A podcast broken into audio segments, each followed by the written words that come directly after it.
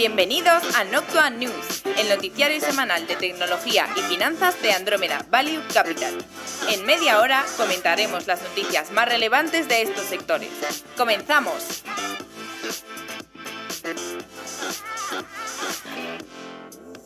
Bienvenidos al episodio número 38 de Noctua News, temporada tercera, la cual ya prácticamente estamos concluyendo. Y saludo hoy, ¿qué tal a Juan de? ¿Qué tal Antonio? ¿Cómo estáis los dos?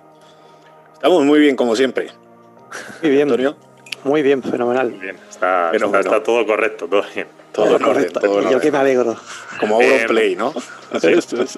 No, no, además hay buen ánimo y demás, o sea que está todo genial. Eh, grabaremos esta tarde, que estamos grabando ahora mismo por la mañana el, el podcast, con lo cual va a ser hoy un poquito corto porque esta tarde vamos a aprovechar para grabar el vídeo trimestral. De manera que yo creo que haremos un episodio más de podcast que será la semana que viene. Y en principio ya concluiríamos porque ya entre que nos empezamos a tomar vacaciones y demás, aparte, pues ya no estaríamos los tres nunca hasta. Bueno, nunca, sí que estaríamos, pero bueno, ya también por descansar un poco a nivel de, de podcast, yo creo hasta septiembre ya no haremos nada y concluimos la temporada, que es como hemos hecho otras veces, y, y mantenemos la tónica, porque sí que es verdad que en agosto está grabando como que como que es más complicado porque la gente, además, la audiencia cae y todas estas cosas, porque la gente está por ahí, así que tampoco tiene tanta lógica. Bueno, y además en julio ahora la bolsa es verdad que la americana suele estar siempre más tranquila, porque los americanos están, están de vacaciones. De hecho, ya ven las recomendaciones en todos los podcasts de americanos son recomendaciones para el verano de lectura de libros. ¿Verdad? La típica, sí, sí, Wall Street Journal también te saca la, la típica lista de libros que hay que leer esta de verano en la playa. Exactamente. Eh, así que bueno, pues ese es un poco el plan. Esta tarde grabaremos el, el vídeo trimestral y eso sí lo dejaremos subido de manera pública para el 1 de agosto y el resto de partícipes pues lo recibirán antes eh, cuando enviemos, enviemos la carta que será la semana que viene, pues entre que edito el vídeo y demás, pues una semanilla tranquilamente, eh, como lo edito en horas extraescolares, pues, pues una semana se acaba pasando, pero bueno. Entonces, bueno, ese es un poco el planning por, por aclararlo y yo creo que sin más, pues nos metemos ya con el episodio de hoy, que vamos a intentar hacerlo rapidillo y no que no, que no se extienda, ¿no? También por complementar un poco lo que has dicho, para que conste en acta que los podcasts se editan y normalmente también se graban, no se intenta grabar en horas extraescolares, normalmente. ¿Vale? También para que, que no nos quita trabajo, vamos. Aquí todo es extraescolar. Bueno, la edición de hecho es totalmente extraescolar, pues hace fin de semana, o sea que... Sí. Pero bueno, venga, pues vamos con media. Media. Universal Pictures y Peacock anuncian que las nuevas películas del estudio de Universal irán al servicio de streaming después de los cines. Esto, bueno, en realidad más o menos siempre ha sido así, pero lo interesante es que el nuevo acuerdo, que tendrá efecto para aquellas películas con estrenos en cine en 2022, dice que las películas de Universal, estarán disponibles exclusivamente en Peacock como muy tarde cuatro meses después de su debut en cines. Las películas se emitirán durante cuatro meses en exclusiva en Peacock y tras esos cuatro meses podrán eh, ser emitidas en otros servicios eh, y cuando no haya eh, demanda por el activo volverán a, a Peacock. Eh, Sí. Que más o menos esto es lo que había antiguamente con, con- con los sistemas de cable, con pantallas de tiempo más alargadas, porque ahí eran seis meses normalmente. Entonces, bueno, pues aquí en Peacock sería la, en el servicio en streaming y en cuatro meses, y ya decimos, pues en cuatro meses se, se iría a Peacock, pasados esos cuatro meses de Peacock podría salir. Y si no hay demanda, pues se quedaría otra vez en pico. Va- Vamos, yo creo que ya esa tercera pantalla queda un poco más, lo deja un poco con casa a ver qué va evolucionando cada película, porque o sea, al final son activos distintos, entonces con cada película pues se llegaría a un acuerdo o con cada set de películas, porque a veces muchas veces se, se venden en paquetes, pues se llegarían a acuerdos distintos. Pero bueno, que esa es la tercera pantalla, que es menos interesante, sobre todo lo interesante es la primera pantalla, que es eso, con Sí. pico que en el stream. Sí. Y aquí es donde entra Amazon, que anunció justo unos días después que dentro de esa primera pantalla, que se llama Pay One Window, eh, que es la que comentaba Flavio, pues los últimos meses de ese tramo que en principio tendría eh, Peacock, ¿vale? Eh, pues se lo lleva Amazon. O sea, de ese tramo que en teoría pues iba para Peacock, se lo quedará Amazon, que ha pagado, pues no se sabe la cuantía, pero, pero bueno, que están ahí, han hecho una puja importante y, y se llevan a este tipo de películas. Y eh, los cines, eh, siguiendo un poco la línea de, cines, se están recuperando lentamente, pero todavía siguen con un 81% por debajo de los niveles pre- pre-pandemia de 2019. Eh, sí, que sería un poco lo, más relevante. Sí, que siguen un 81% por debajo de niveles prepandemia de 2019. Sí. Y luego, bueno, el último, eh, que es de una serie que se estrenó, no sé si vosotros la seguís, esto es más chascarrillo que otra cosa, que se llama Gossip Girl, que esta debutó entre 2009, Pues no la veía, creo. pero sí sé cuál es, sí, sí. Sí, 2009, 2000 tal. Bueno, fue un éxito, sobre todo en determinados segmentos, pues han sacado un remake con nuevos personajes y demás, pues actualizándolo un poco y por lo visto, pues eh, debutaba en HBO Max y las críticas, pues por lo visto, no han sido muy buenas. Muy bien, y moviéndonos a estrenos de streaming, vamos a empezar en primer lugar, aunque no sería con streaming como tal, pero sí que debemos contemplarlo, porque cuando creamos esta sección no había los problemas que hay en el cine y ahora con la vuelta al cine, pues eh, es interesante contemplar estas cosas, que eh, en primer lugar llegaría esta semana la película de Viuda Negra, que sería la primera de Marvel otra vez que vuelven a reposicionar en cines después de todo el asunto de la pandemia. Entonces es importante por ver cómo se comporta, ¿vale? Porque eh, ya ha habido algún coletazo de alguna película que ha ido funcionando bien en cines, por ejemplo, la de Un lugar tranquilo 2 hace unas semanas y esto que se supone que es más fuerte y ya se apuesta de Disney, pues a ver cómo es la recepción.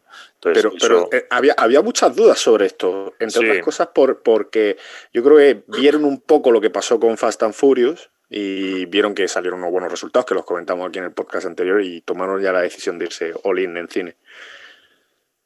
Sí, porque están saliendo buenos datos, como comentas. Porque ahí estaba Tenet, que no fue muy allá, ¿no? O sí, es que no recuerdo. pero es que Tenet entró hace meses, ¿eh? Sí, entonces, entró el año pasado. Sí, que todavía no había ni vacunas prácticamente disponibles. Sí, totalmente. Es verdad que, como dice Juan, de, bueno, eh, eh, Fast and Furious está dando buenos datos. Y cuando Fast and Furious dijo hace ya meses que iban a ir en cines, creo que fue más o menos la misma semana o semana arriba, semana abajo, Disney confirmó también que Viuda Negra ya la llevaba y que a partir de aquí todas otra vez adelante en el cine. Pero de hecho, estrenan luego también en otoño la de los 12 anillos, este, de eh, ¿cómo se llama? Bueno, este otro superhéroe de los dos anillos y tal. O sea que, bueno, van ahí. Entonces, bueno, eh, esta sería la primera opción, eh, que a ver a nivel de datos cómo se comporta. Luego ya volviendo a streaming, sí que tendríamos dos cosas. Uno que se estrenó anoche, bueno, ayer, en Netflix, que sería Oscuridad Infinita, que es la serie de Resident Evil basada en animación, que yo vi 10 minutos antes de acostarme por la noche, porque quería verme un capítulo, dura 20 algo minutos y en serio no pude. O sea, digo, mira, estaba tan cansado, me puse 10 minutos y digo, ya mañana me la acabo. Pero, pero bueno. Eh, ¿Qué tal? el rato que echaste. No puedo valorarlo, tío, en 10 minutos. O sea, no son dibujos, dibujos, ¿vale? Es más bien 3D. O sea, vale no, eh, se ve, bueno, aunque esto de que sea adulto y dibujos no tiene nada que ver, porque pues es muy adulto. Y de dibujos, fíjate la serie está de Prime, la de Invencible, que está muy bien, de dibujos es súper adulta. Pero bueno, que es, le han dado una tónica 3D. Eh, o sea, no sé, no sé, es que no, no puedo valorarla porque... Fíjate, Rick and Morty. bueno, yo no he visto Rick and Morty, pero, sí, sí, dibujo total. O sea eh, pero bueno, esa es como la apuesta, sobre todo Netflix, también recordando que se está metiendo mucho en videojuegos. Eh, no tanto en videojuego como tal, pero sí en propiedades intelectuales de videojuego. Entonces veremos en qué acaba esta historia. Pero está claro que esto es una de las cosas que querían traer este año y que, bueno, le han hecho y le van a hacer bastante fuerza ahora de promoción. Y luego, por otro lado, pues el 7 en Disney Plus debutó la serie eh, Monsters at Work, que es la de la de monstruos sea esta, pero serie, bueno, pues, pues nada. Eh, y, ya está, de mucho más. A nivel de streaming, eso sido un poco lo más, lo más reseñable así que puede haber. Sí, que además la metían justo después del último capítulo de Loki, así para enganchar un poquito. Y nada, esta serie ¿eh? no, es, no, es, no es película. O sea, déjalo, lo deja donde al final. Creo que en la película, esto es hace muchos años, pero cambiaban de dar susto, dar risas como para llenar tal, y, siguen ahí un poco el, cómo le cambia el. La trama sigue, pues, cómo le cambia a los que estaban acostumbrados a dar sustos, pues cómo le cambia la vida y tal. Eso, pues, bueno, por lo visto está bien. para toda la familia.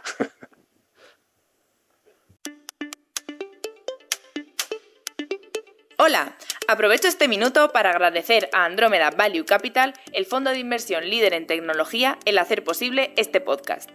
Andrómeda Value Capital es un fondo de inversión que cuenta con la máxima valoración Morningstar, ha sido reconocido en medios de prestigio, invierte mayoritariamente en empresas tecnológicas en Estados Unidos, no tiene compromiso de permanencia y el importe mínimo para contratar es simbólico, de 10 euros. Si estás pensando en invertir a largo plazo, contacta con Andrómeda Value Capital por email en info@andromedavaluecapital.com. Andrómeda Value Capital, análisis de datos para la inversión inteligente. El juego más lindo de la semana ha sido Mario Golf. Yo creo que hay mucha gente practicando para el, pad para la vuelta al campo en real, ¿no? Sí. Eh, bueno, vamos con el Lightning Round. En primer lugar, Nintendo anunciaba su nueva Nintendo, la, que se denominaba la Switch Pro, que al final va a ser la Nintendo Switch OLED. Roblox llega a un acuerdo con Sony Music para llevar a los artistas a la propia, a la propia plataforma de Roblox. Eh, Pokémon Go celebra cinco años con más de 5 billones en, revenues desde su lanzamiento. Y Ubisoft, eh, bueno, comentaba esta semana de manera muy interesante que tiene intención de convertir a Assassin's Creed, a su propiedad intelectual, esta, la de Assassin's, que es totalmente conocida, vamos, yo creo que cualquiera que conozca un poco Ubisoft, pues seguro que ha jugado alguno de los Assassins, eh, la quiere convertir en un live online service. Que, a ver, es verdad que ya más o menos están mutando estas cosas, eh, pero bueno, que, ahora va a ser servicio online ah, total, vamos. Eh, no sabemos si crearán un Battle Royale dentro o qué harán, pero, pero bueno, sí, ya, no, ya Como el GTA. igual es el GTA. Sí, va, va o Fortnite. Sí, tiene, por ahí, tiene pinta que vaya por ahí los tiros, sí. Más que un Battle o algo así. Sí, es un GTA. Por cómo es el juego. Eh, y la última noticia que tenemos del Lightning Round, y ya cerramos sección, es la de que Amazon lleva a open source su motor Lumberyard. Eh, que bueno, ya hemos hablado en distintas distintas ocasiones sobre el, motor este gráfico eh, pues para hacer los juegos que tiene que desarrolló Amazon y ahora se lo llevan a open source para la comunidad, que lo disfrute. Sí, bueno, yo lo estoy llevando un poco a open source por fuerza mayor, porque tampoco es un motor que se utilice mucho y, o sea, yo ya la verdad que me he metido a tope con la parte de motores, eh, te das cuenta que el Amber tampoco tiene, o sea, es, como muy residual en la industria, lo utilizan ellos y poco más. Y se, se ven las deficiencias, ¿sabes? Que hay, o sea, tampoco... Pero bueno, supongo que es la manera de intentarlo. claro, hombre, para darle un empujoncillo, a ver si lo adopta. Que lo use, que lo use alguien. adopta la gente. hombre, si te lo dan dentro de la infraestructura y hacen ahí, o sea, aprovechando o apalancándose un poco en la infraestructura que tiene Amazon, puede ser una mala jugada a futuro. Sí, a ver, esa, sí, esa tendría sentido. Eh, o sea, yo no lo veo tan mal, pero sí que es verdad que, bueno, en la actualidad pues no pinta nada. A veremos a ver si, si consiguen hacer algo con ello. Sí que es cierto que a nivel de gaming, infraestructura gaming, eh, Cloud se ha posicionado muy bien. Entonces se suelen llevar bastantes deals ellos en este lado. Eh, entonces, bueno, sí, evidentemente es una manera de, de intentar hacer un poco peso a Amazon. Sí, obviamente. Tecnología. Vamos con ByteDance, la compañía dueña de TikTok, que ha lanzado una nueva división con el nombre de Byte Plus para vender a otras empresas el algoritmo de recomendación desarrollado internamente. También ofrecen los servicios de traducción automática de texto y speech efectos para vídeos en tiempo real, herramientas de gestión, análisis de datos, tecnología de computer vision, vamos, todo lo que es el pack de, a nivel de tecnología de TikTok. Eh, bueno, parece que competiría con servicios de inteligencia artificial como el de AWS, GCP, IBM, Microsoft, así como el de empresas chinas que, bueno, ya todos conocemos, Baidu, Tencent, Alibaba, y el primer producto B2B de ByteDance eh, llamado Lark, que es, bueno, es, ¿qué diríamos? Un competidor de Teams o, de Slack, ¿no? Que, que, se lanzó en 2019 Sí, o sea, es el, este sería como digamos el segundo producto que paquetizan, Byte Plus, después de, del ARC. Que bueno, el ARC, nosotros, yo no tengo constancia de que haya tenido una adopción masiva, la verdad. Pero, eh, no, bueno, no. Sí, pero bueno, aquí se ve el, push que están dando, el empuje que están dando hacia pues vender los servicios que han desarrollado internamente, ¿no? O sea, vender el producto como servicio y, y bueno, está interesante.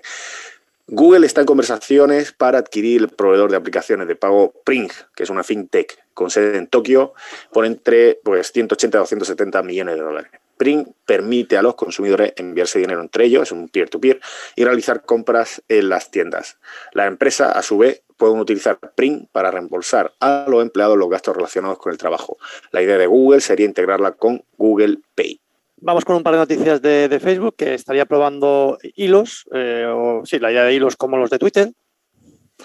Y también está invirtiendo fuerte en una de las mayores compañías de fibra en África, se llama Liquid. Eh, la inversión se enfocaría sobre todo en el, en el Congo. Eh, yo la parte de lo de los hilos, de los hilos de lo que quiere copiar a Twitter, o sea, en Twitter tiene toda la lógica porque los posts son reducidos en el número de palabras, pero en Facebook en realidad son mucho más largos, entonces no sé muy bien cuál es el fundamento de, los hilos, la verdad. Sí, a mí me sorprendió bastante, pero como estás con esta vorágine de copiar todo lo que, por si acaso, por si pita por algún lado, en este intento por resurgir Facebook como tal de plataforma, pues no lo sé, a lo mejor han decidido, oye, pues a lo mejor cosas más cortas o, como una manera de interactuar con determinados segmentos, no lo sé. Salió eso hace poco, me pareció interesante y sí que es verdad que estoy un poco de acuerdo contigo, que no tiene tampoco, cuando no hay límite de contenido, pues se queda un poco cojo. Bueno, seguimos con un, con, bueno, eh, otras. Eh, la semana pasada comentamos eh, que Trump había lanzado eh, una plataforma para, digamos, como había sido, se le había prohibido el uso de plataformas como Facebook, Google, em, perdón, no Google, eh, Twitter, Facebook, etcétera, pues Trump había lanzado su propia plataforma social que se llamaba, bueno, es, es la sigla GETTR, que es Get Together, así en cortito en inglés. Y bueno, pues se, ha sabido esta semana que el día del lanzamiento pues la hackearon directamente. Sí, de hecho, bueno, luego seguiremos con, con Trump porque, porque en regulación y demás ha dado también alguna que otra cosa. Sí, precisamente relacionado con esto. Pero bueno, el Pentágono, eh, aquí esto es una noticia muy interesante, muy importante, eh, cancela el proyecto Jedi otorgando, otorgado a Microsoft y lo lanzará nuevamente para determinar quiénes se lo llevan, esta vez ya de forma definitiva. Y esto para quienes nos, nos lleven eh, siguiendo eh, temporadas antes temporada es algo que aquí en, nuestro podcast ha traído ríos de tinta, como se suele decir. El tema sí, un contrato importante de 10 billones, ¿eh? no nos olvidemos, que lo hemos dicho muchas veces, pero por recordarlo. Hmm. De hecho, sí que decíamos cuando, vamos, de hecho creo que hay hasta episodios del podcast que directamente llevan el nombre de Jedi y tal, no sé qué, cuando estamos comentando más en faena con este tema. Y sí que, sí que dijimos nosotros muchas veces que el, que el proyecto está mal otorgado a Microsoft. O al menos no justamente porque sí que AWS pues le desestimó de manera incorrecta y tenía bastante baza lo que decía. Y pues mira, al final acaba un poco en esta historia. O sea que... De todas maneras, yo no creo que ya... Sí, perdona, dijo Ande. No, Didi, perdón. No, que de todas maneras yo no creo que el proyecto Jedi ya como tal vaya, que es un poco lo que estaban trasluciendo ¿no? en el mensaje el otro día, se vaya a reposicionar de la misma manera y se vaya a intentar sacar a ver quién, ¿sabes? a ver quién es el mejor postor, el que ofrece. Yo creo que ya se va a partir el proyecto entero, el Jedi, se va a partir en trozos más pequeños y bueno, se va adjudicando un poco a cuestión de necesidad de cada uno. Porque sí que es verdad que todos los contratos a gobierno federal estadounidense, pues cuando los vas analizando, pues uno se lo lleva Microsoft, otro se lo lleva AWS, otro se lo lleva GCP y otro se lo lleva IBM. O sea que es que tampoco sí que es verdad que tampoco tiene por qué llevárselo todo. Era un mega contrato, pero bueno, yo creo que ya este del mega contrato pues se ha roto y vamos un poco a, los contratos federales que había hasta ahora y que estaban funcionando. Pero yo sé, el Departamento de Defensa llevaba para, ¿sabes? Pues el DOJ, sabes que se ven que son muy distintos cómo han ido funcionando. Entonces, bueno. Sobre lo que comentabas antes de que mm, Microsoft estaba por detrás eh, de AWS, eh, el argumento principal de AWS era que, bueno, ellos daban datos en los que pues, se, podía contrastar que sí que es verdad que en temas sobre todo de seguridad, eh, Microsoft estaba quizá un poco por detrás de AWS en los eh, requerimientos que pedía, eh, se pedían en el proyecto Jedi y demás. Sobre todo lo argumentaban por ahí, que, era curioso, ¿no? Sí, bueno, de hecho creo que nosotros dijimos en uno de los episodios el nivel de, certificados que tenía cada cloud y AWS tenía más. Entonces, siendo purista, que es lo que mira el gobierno federal en estos casos, pues ya no solo precios, sino contratos, y creo que en precio los dos estaban. Sí, y además tenía pues ya más contratos con gobiernos, había cosas ya hecho, había cosas, había hecho cosas en Reino Unido, yo creo que bueno, pues que, había argumentos ¿eh? y que se podían contrastar de forma sencilla por el público general. Eh, así que, bueno, como dices tú, pues era repartirlo y ya está. Hmm. Bueno, vamos con India, que ha determinado que Twitter, ante el incumplimiento de las reglas puestas en febrero respecto a la responsabilidad de las plataformas, será considerada como responsable por aquel tipo de contenido que suban sus usuarios. Y esto pues es peligroso para Twitter en India, pues porque puede meter una multa gorda porque seguro que los usuarios subirán algo y dará problemas y bueno, esto estará a la orden del día. Una multa gorda, vamos, te cambia todo el, panorama de juego. Y además esto sería bueno extrapolarlo para el resto de redes sociales. Sí, aquí eh, em, el caso es que lo que le pedía al gobierno era poner como tres órganos regulatorios y contacto directo con el gobierno, es decir, una especie de medio censura encubierta. Twitter no cumplió con poner estos tres órganos y, de ahí vienen eh, estas cosas. Pero bueno, de facto era lo mismo. de facto era, oye, te vamos a responsabilizar. Eh, pero ahora como no has cumplido, pues, pues, pues ya sí que vamos con todas. Así que nada, Seguimos. Nextdoor planea salir a bolsa a través de una SPAC. La valoran en 4,3 billones. Nextdoor es esta aplicación para, para, bueno, pues que te pone en contacto con gente que está en un radio cercano, no para ligar como Tinder, sino pues, pues para contactar con el vecino. Sí, tu Necesito sal o alguien quiere ir a jugar un partidito a la cancha de aquí al lado, de este tipo de cosas. Sí, yo me la descargué hace un Tú la probaste, es verdad, me, sí, pues me acuerdo, ¿qué tal la, la testeo, ¿te acuerdas que te la enseñé? Sí. Y bueno, bueno, está, fácil, el testeo era fácil. Te la descargas y estás trasteando con ella. Sí, sí, o sea, el testeo era ese, sí, exactamente. ¿no? Pero ¿qué tal, qué tal? ¿Pediste mucha sal a vecinos? No? no sé, es que la, no sé, la típica, a ver, está muy bien para hacer publicidad de cosas así un poco más. Sobre todo creo que te vale si eres algún pequeño negocio para hacer un poco publicidad en tu zona y demás. Luego muchas cosas que salían eran cursos de, vamos chicos, vamos a hacer cursos de yoga en no sé dónde, a su madre. Hombre, cosas de retiro y tal, cosas de estas, no sé, como de... Clases de cocina en casa de no sé quién. yo, pues, hombre, las clases de cocina como que no. muy americano. ese tipo de cosas. muy americano. Muy americano. Eh, vamos a seguir con el tema de que lo comentaba antes eh, Flavio de, la regulación y demandas y, precisamente porque eh, vamos hemos abierto directamente en este episodio una sección específica porque parece que todo el mundo se ha calentado con, el tema. por un lado, Donald Trump ha presentado demandas por censura contra Facebook, Twitter y Google y es que, el, eh, bueno, un poco como recordador, el, el, expresidente fue suspendido de las redes sociales por alentar los, los, bulos electorales y todos ellos asociados con el tema del fraude electoral de las últimas elecciones en Estados Unidos y sobre todo tras el tema del asalto al, al Capitolio. Aquí Twitter y YouTube eh, les, le han de alguna manera baneado de manera indefinida, mientras que Facebook eh, lo tendría que revisar para, para 2023, justo a un año vista de la reelección. Eh, la demanda que ha presentado Trump en, Florida se sustenta en, la vulneración del derecho a la libertad de, expresión, pues, primera enmienda de la Constitución de Estados Unidos. Si bien es cierto que se prevé que tiene poco recorrido, dado que aquí tenemos el tema de la ley de decencia de las comunicaciones del 96, eh, que establece que las compañías quedan exentas de responsabilidad por los contenidos eh, que publican sus usuarios, pero permite que las plataformas filtren o moderen esos mensajes si infringen sus reglas. obviamente, siempre que lo hagan de buena fe. Y bueno, pues aquí se engancha eh, con todo esto que comentábamos del tema regulatorio. Y siguiendo con tema regulatorio y demandas, pues demanda de 37 fiscales generales de Estados Unidos contra Alphabet por monopolio en su tienda de aplicaciones por prácticas ilegales y contra la competencia. En la segunda demanda ya en menos de seis meses contra Google y bueno, en este caso viene originada a raíz de las quejas sobre la gestión de la Play Store de varios desarrolladores eh, agrupados en la coalición por la justicia de las aplicaciones y la gestión de pagos que Google obliga a ceder hasta un 30% de las ventas de productos digitales.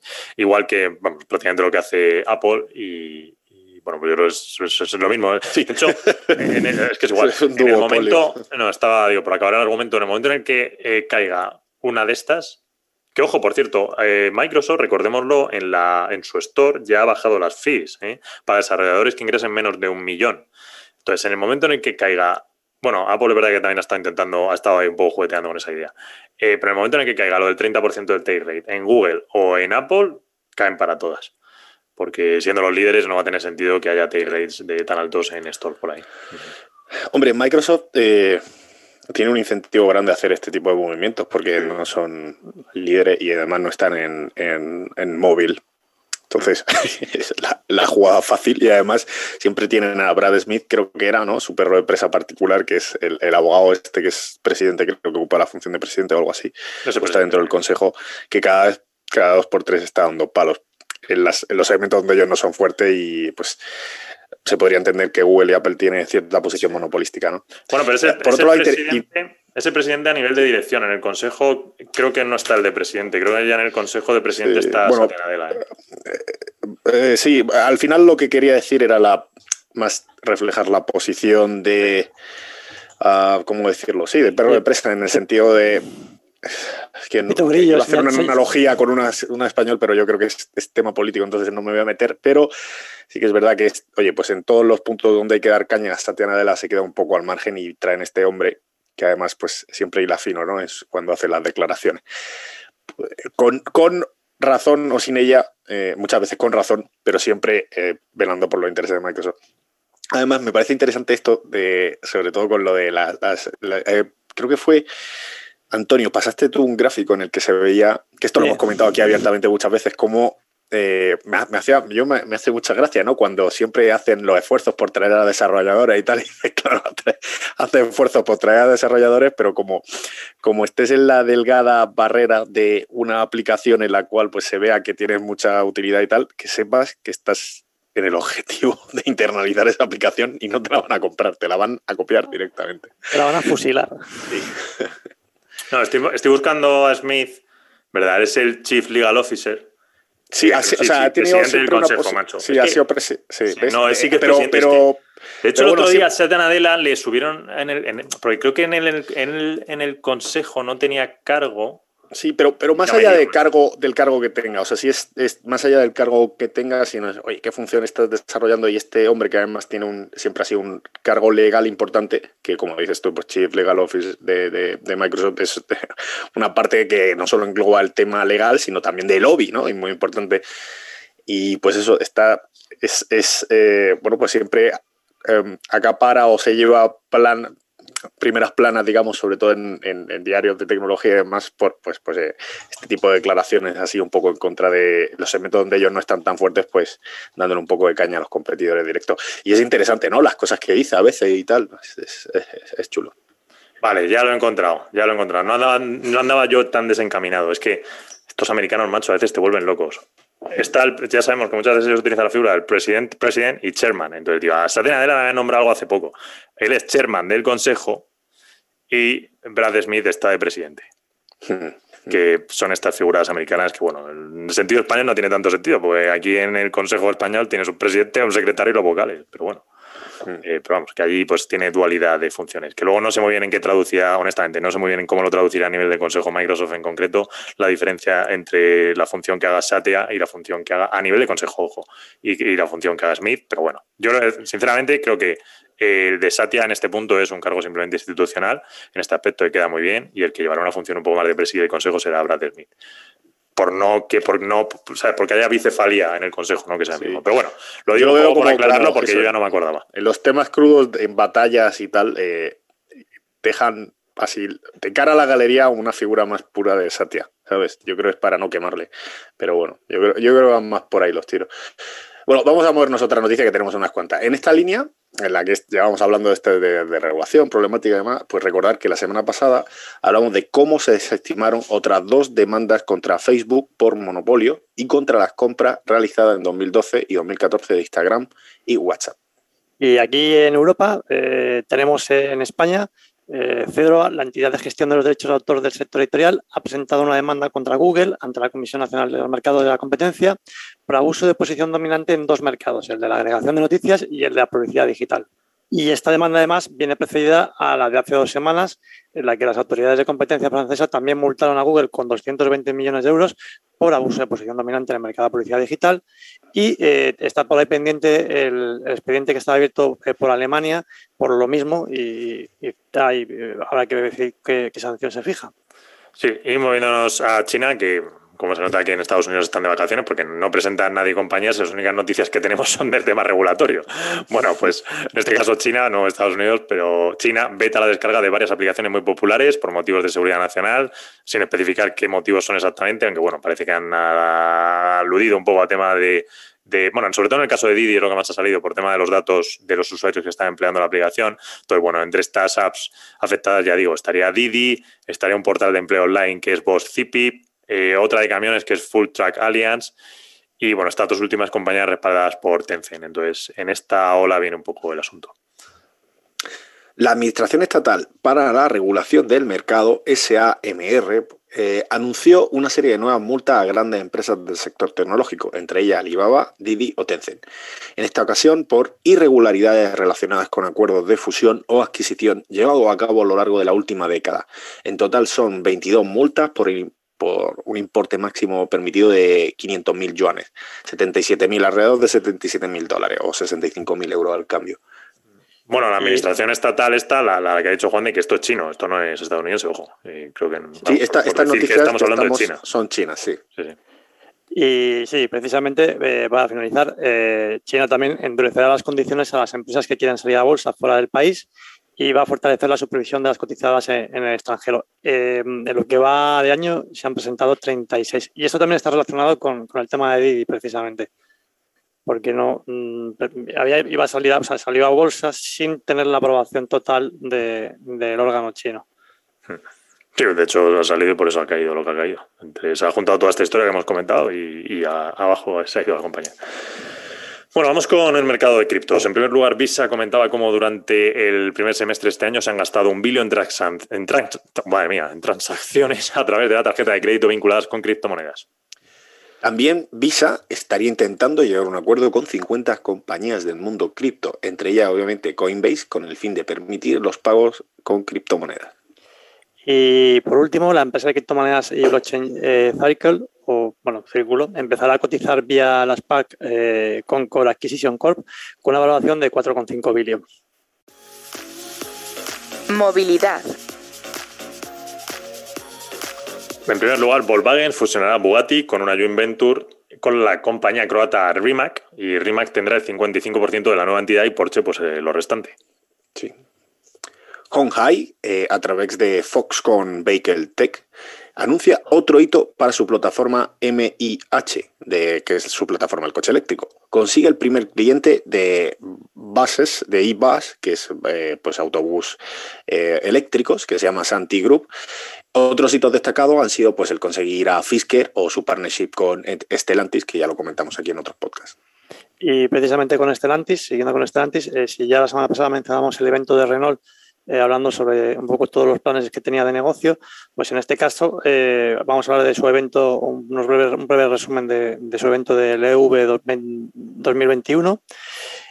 por un lado, va a invertir más de 30.000 millones de euros en tecnología de electricidad y, y, software para el periodo 21 al 25 y espera contar con 5 gigafactories de baterías en 2030, dos en Norteamérica y tres en Europa. Firmar acuerdos con los principales productores de baterías como LG, eh, Samsung, eh, KTL, así como contar con baterías de estado sólido para 2026. Todas las marcas se gestionarán a través de la plataforma STLA con cuatro tipos, Small, Medium, Large y Frame. Y para 2030, Stellantis quiere que el 70% de sus ventas eh, se realicen en Europa, eh, sean de, vehículos eléctricos, y el 40% en, en, Norteamérica. Y finalmente, Alfa Romero y Abarth serán 100% eléctricas a partir de 2024 y Opel para 2028. Y ya estaría. Y ya estamos. Así que con eso, esta semana no hay gran cosa de ciberseguridad. Vale, por ahí una cosilla, pero tampoco no hay nada grande. No es relevante, así que nos comemos la sección. Y, y, nada, pues la semana. La, la semana gente que se viene Windows. haremos- ¿Cómo, cómo? Digo, que la gente se actualice Windows y ya está. Ah, que la gente se actualice Windows, vale. Fenomenal. Y, y nada, la semana que viene haremos el último capítulo y ya volveremos eh, el 1 de septiembre, eh, dejando al margen lo que he dicho de, de que el 1 de agosto se subiría lo que quede grabado esta tarde de, de- de- del vídeo trimestral. Que eso, bueno, pues se pone automático y no tiene más. Así que ya está y no me, no me alargo más. Buen fin de semana, descansen todos, prepárense para el calor y volvemos la semana que viene. Un fuerte abrazo. Un abrazo a todos, hasta la semana que viene. Abrazo a todos.